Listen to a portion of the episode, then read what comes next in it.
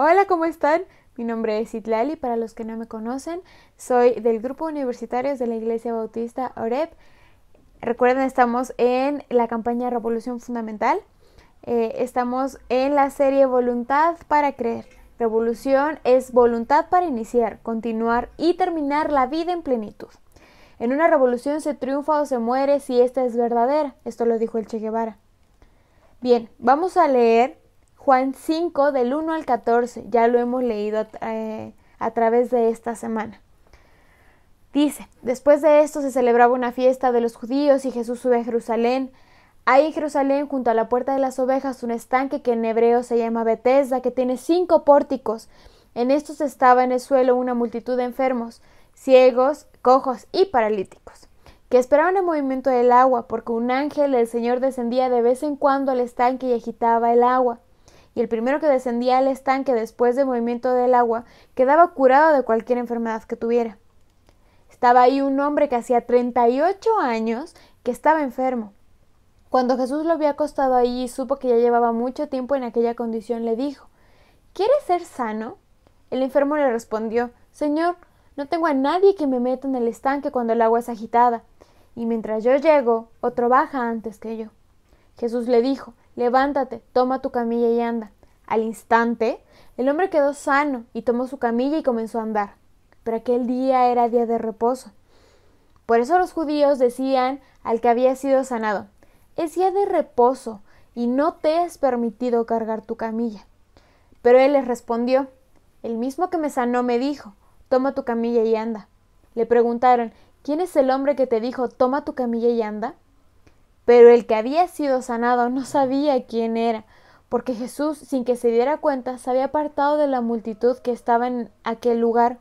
Después de esto Jesús lo halló en el templo y le dijo Mira, has sido sanado, no peques más para que no te suceda algo peor. Voluntad. Realizar una revolución requiere voluntad para creer. Jesús varias veces nos dijo que confiara en Dios el texto que les voy a leer es muy claro. Es Juan 11, 14 y se los voy a leer en traducción en lenguaje actual. Jesús le contestó, ¿no te dije que si confías en mí verás el poder de Dios?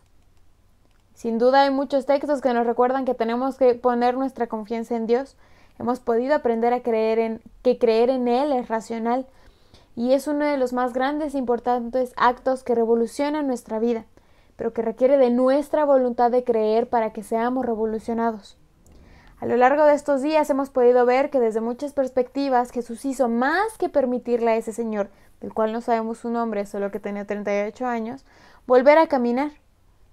Voluntad para creer es racionalizar de una manera superior.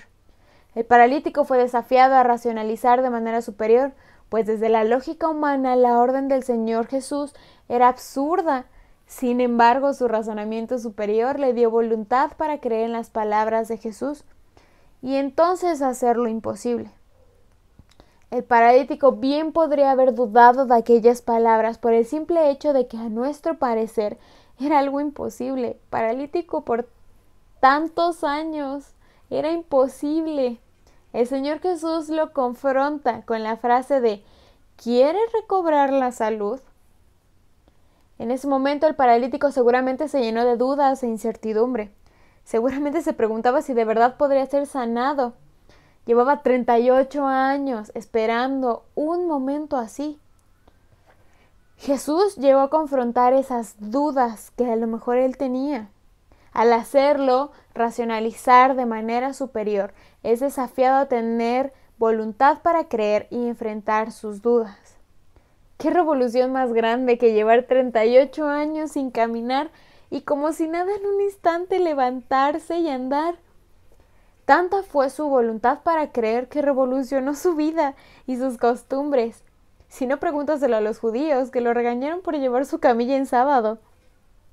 Tuvo tal revolución que incomodó a los que no estaban dispuestos a revolucionar sus vidas y a creer en Jesús.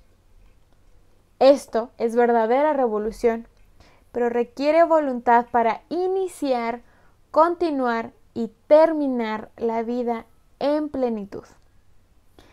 Espero que les haya gustado, que les sea de bendición. Vamos a orar para terminar y nos vemos en el siguiente devocional. Padre bendito, gracias por este momento, gracias por la oportunidad que me das. Bendice a todo aquel que esté viendo este video, que sea de edificación para su vida.